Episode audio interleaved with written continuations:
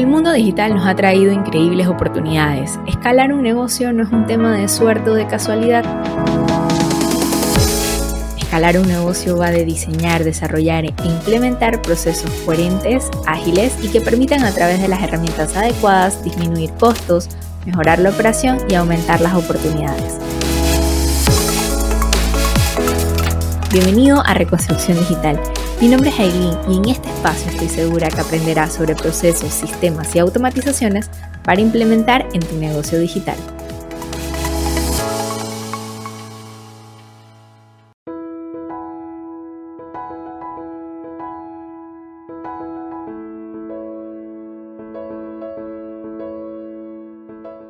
Bienvenidos al episodio de hoy en donde vamos a hablar de la delegación cómo hacer para delegar de manera eficiente.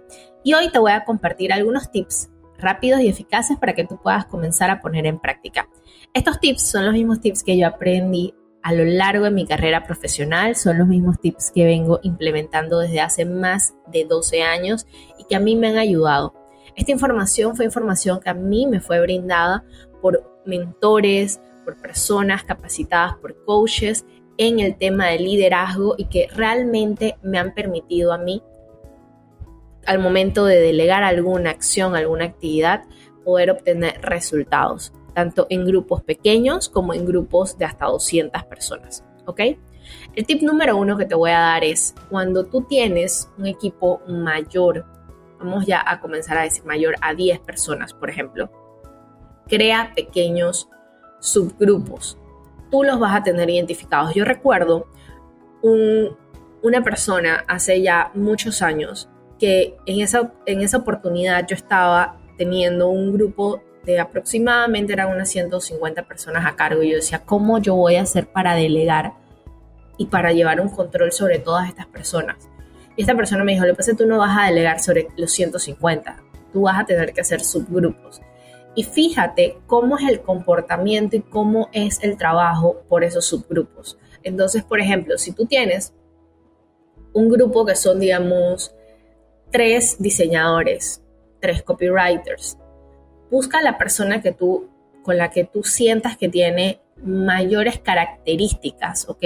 A nivel de liderazgo, a nivel de responsabilidad, a nivel de compromiso, esa persona ni siquiera es un tema técnico. Aquí no vamos a entrar en tema técnico. Una persona que pueda tener competencias a niveles de aptitudes para tú poder delegar la función. ¿Ok? Tenía un, un líder alguna vez que me dijo, Eileen, lo importante no es muchas veces que la persona sea o que tú seas la persona a nivel técnico más brillante. Lo importante es que puedas desarrollar las aptitudes necesarias para que si tienes un problema o necesitas algo, sepas dónde buscar a la persona que técnicamente te va a resolver ese problema. Entonces, aquí es muy, pero muy importante que tú puedas encontrar esa persona, la puedas ir capacitando poco a poco. Y esa persona es la persona que se va a hacer cargo de esos subgrupos, ¿ok? De esas otras personas. Lo siguiente y muy importante es que cuando tú vayas a delegar, tú tienes que brindar la información necesaria y suficiente para que el equipo pueda realizar la actividad como si tú la estuvieras haciendo. ¿A qué me refiero con esto? Bueno, no asumas que tu equipo va a entrar a realizar un trabajo simplemente porque tú le diste una acción sin haberle explicado previamente qué es lo que tienen que hacer y sin haberles brindado un paso a paso claro y detallado de cómo tú quieres que se realice la actividad muchas veces dicen, no, lo que pasa es que las personas no, están cumpliendo los objetivos, no están, no están realizando las actividades, pero, oh sorpresa, lo que ocurre es que tú no les has dicho cómo tú quieres que se haga la actividad. Entonces tú asumes que la persona va a saber algo, pero realmente no le estás dando la información.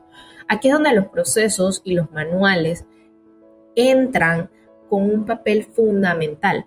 Porque si tú no tienes procesos, si tú no tienes manuales, definitivamente que tu equipo va a estar a la deriva. O sea, imagínate, yo nunca había delegado la información ni el trabajo de ventas, jamás.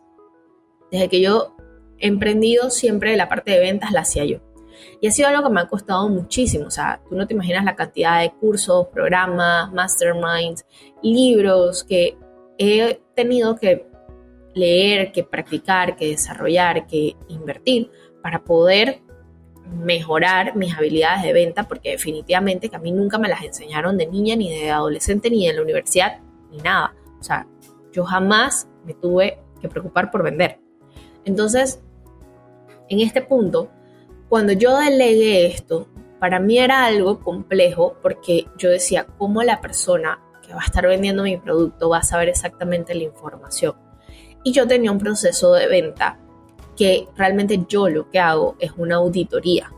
Yo audito el negocio y verifico cuáles son realmente los sistemas que tiene la persona, si la persona está realmente con las características que su proyecto se puede incorporar. Porque, por ejemplo, yo, yo no puedo entrar a vender un programa premium de los míos, un programa de consultoría, que es todo incluido. Si esa empresa, esa marca no va a tener una persona como un project manager que se haga cargo. Entonces, para yo poder identificar que esa empresa está lista para ingresar a ese programa, yo primero tengo que hacer una auditoría. Y esto era algo que solamente hacía yo. Así que, ¿qué fue lo que hice? Desarrollé un manual en donde existiera absolutamente el paso a paso, desde las preguntas, como yo las hago, todo lo que yo le pregunto al cliente, absolutamente toda la información que yo le brindo al cliente, los links que yo le doy al cliente, absolutamente todo yo lo dejé ahí documentado. Y esa información fue la información que yo le pasé a mi equipo.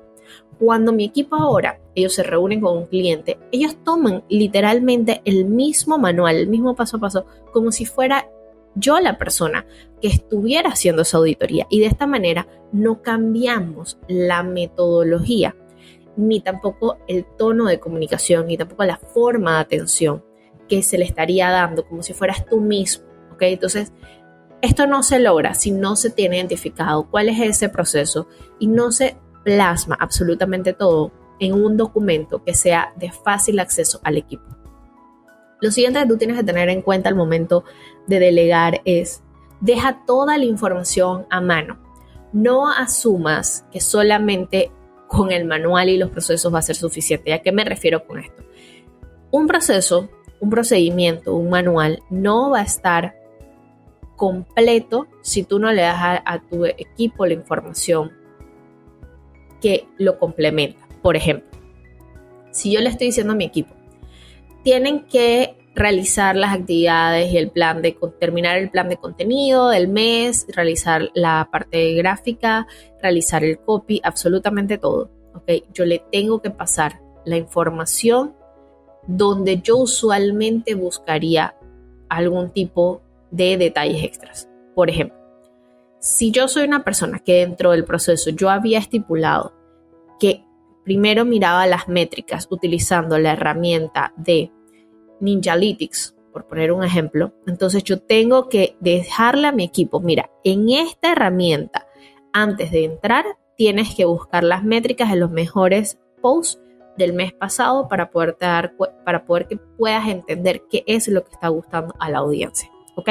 Entonces, déjale todos esos links a mano. todos los links que hagan parte del sistema de ese proceso, déjalos a mano a través de una matriz. Una matriz en donde ellos no tengan que leer todo un párrafo. En el proceso tú lo vas a colocar, pero muchas veces en el día a día ellos no se van a ir al proceso. Entonces, el proceso acompaña lo de una matriz de links accesibles. De igual manera, por ejemplo, si es un equipo de soporte, un equipo de ventas, tienes que estar teniendo una matriz en donde puedan estar reposados todos los links referentes a formularios de captación, links para generar pagos, links para páginas de venta. Todo ponlo muy detallado. Por ejemplo, algo que yo recomiendo es que en la matriz coloques primero el nombre de, de o la, el nombre a lo que se refiere ese link, ¿ok? Luego el link y luego coloques para qué se utiliza el link y a qué programa está asociado. Estos cuatro elementos van a ser claves para que tu equipo siempre tenga la información a la mano, va a saber que va a tener que ir a esta matriz, va a tener el link, lo va, lo va a utilizar y de esta manera no va a estar perdiendo tiempo. Lo siguiente al momento de delegar es que puedas darle una fecha de inicio y una fecha final. Esto es súper importante. Si tú no le pones a tu equipo una fecha de inicio y una fecha final, ¿cómo ellos van a saber en el plazo en el cual van a tener que estar entregando la información? También es muy importante que tú puedas tener un tracking. Delegar no es igual a soltar, dejar y olvidar. Tú tienes que darle continuidad. Entonces, genera una reunión semanal para poder ver el avance de los proyectos. Y todos los días ten por lo menos una llamada, un acercamiento, una manera de comunicarte con ellos y saber el estatus. Tú como líder, ten un checklist general de lo que está pasando a nivel de tu negocio y simplemente vas cerrando todos los días la información. La reunión de lunes no tiene que ser una reunión que se extienda más de una hora. Yo te recomiendo que la hagas lunes, máximo martes, ¿ok? Porque así tú comienzas la semana. Esto es algo que a mí me enseñaron y se practica muchísimo en la construcción, porque siempre tienes que iniciar la semana. Y de hecho, te lo digo, yo tuve la oportunidad de trabajar en mega proyectos, proyectos que tenían más de 1.500 personas dentro del proyecto. Y todas las reuniones de planificación eran todos los lunes de manera sagrada y la reunión siempre colócala al finalizar el día. ¿Por qué? Porque de esta manera no, no distraes a tu equipo y no lo, no lo, uno no lo distraes y dos, no lo sacas de la actividad. Ellos van a comenzar el lunes. ¿Ok? Ellos van a comenzar el lunes, a tener su actividad. La reunión, si tu horario de trabajo es hasta las 5, lleva la reunión de 4 a 5. Si solamente en el caso que no puedas, porque algunos miembros del equipo, por ejemplo en mi caso, algunos miembros de mi equipo ellos son pasantes, ellos son estudiantes, entonces los lunes a esa hora, finalizar de la jornada, ellos están en clases, entonces lleva la reunión a primera hora del día para poder de esta manera liberar el resto del tiempo. Y una reunión rápido corta 45 a una hora y siempre teniendo como punto de partida ese cronograma, ese checklist general. Simplemente vas proyecto por proyecto, mirando los estatus, mirando qué hay, qué está faltando, por qué no se ha continuado, qué está pasando, qué se necesita y de esta manera poder ir avanzando. Delegar muchas veces requiere ten esto muy presente, requiere de una educación continua de tu parte hacia tu equipo y también requiere de brindar la información necesaria. Delegarnos, llegar y decirle a la persona, mira, quiero, fulanito, quiero que hagas X actividad y tú olvidarte. Delegar requiere tú como líder estar presente, estar dando continuidad, estar entrando, estar mirando qué se está haciendo, estar supervisando la actividad. Si no, literalmente siempre van a acontecer errores y esto es lo que no se puede permitir. Así que ya sabes, aplica estos tips al momento de delegar y me cuentas cómo te va. Nos vemos en un siguiente episodio de tu podcast Reconstrucción Digital.